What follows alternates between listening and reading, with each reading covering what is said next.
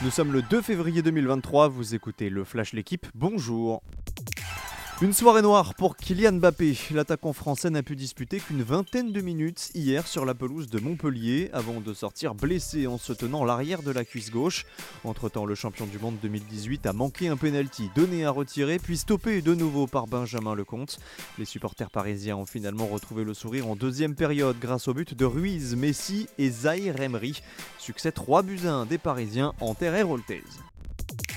À l'aube d'un mois de février fort de deux classiques entre l'Olympique de Marseille et le Paris Saint-Germain, la lutte pour le titre en Ligue 1 pourrait aussi se résumer à un duel entre les deux rivaux. Marseille a dominé Nantes hier soir 2-0 à la Beaujoire avec un but de la nouvelle recrue Unai. Les Phocéens sont désormais dauphins du PSG à la faveur de la défaite de Lens 1-0 contre Nice. 5 points séparent Parisiens et Marseillais.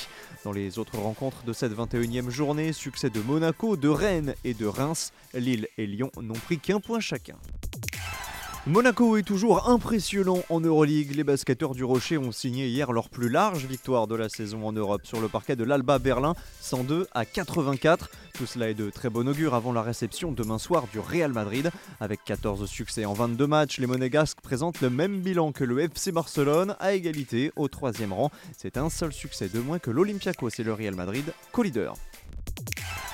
La nouvelle pépite du cyclisme belge n'en finit plus d'impressionner son monde. Arnaud Delis, 20 ans, a remporté hier la première étape de l'étoile de Bessèges en s'imposant en costaud sur une arrivée en bosse devant l'ancien champion du monde Mads Pedersen et le puncher français Benoît Cosnefroy.